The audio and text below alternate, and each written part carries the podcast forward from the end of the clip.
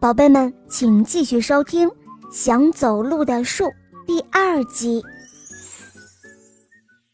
木头们说完之后，有些担心的看着茂茂，怕他很难过。但是茂茂一点都没有难过，他对木头们说道：“呃，作为一棵树，我们的生命已经结束了，但是作为木头。”我们的生命才刚刚开始啊！茂茂用这句话安慰着自己，也安慰着木头们。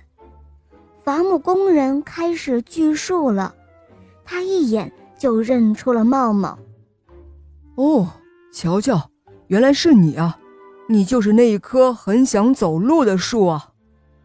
伐木工人说罢，将茂茂锯成了片之后。这位细心的伐木工人在茂茂的身上贴上了这样的一个标签，上面写着“一棵想走路的树”。一位出色的木匠看到了这个标签，马上就决定用它做一辆木车。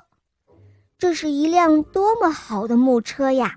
笔直的车把，圆圆的车轮，厚厚的车身，哇哦！它和小野兔一样灵活地奔跑了起来，它奔跑的时候也发出嘎吱嘎吱的声音，但是从来没有散过架。有一天，它跑累了，就在一棵茂盛的树下休息。这时候，有一只野兔也跑过来休息。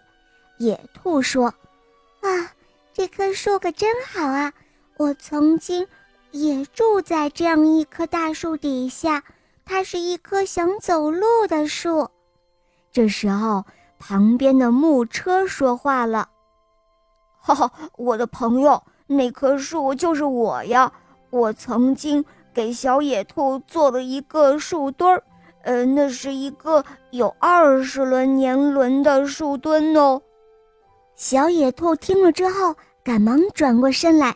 看看这辆木车，他在木车上已经找不到茂茂当年一丝一毫的影子了。木车显得有些旧，轮子上还有一些泥巴。但是最后，野兔还是笑着说：“哇，茂茂，我替你高兴，我会告诉树墩关于你的故事的。”小木车也很高兴。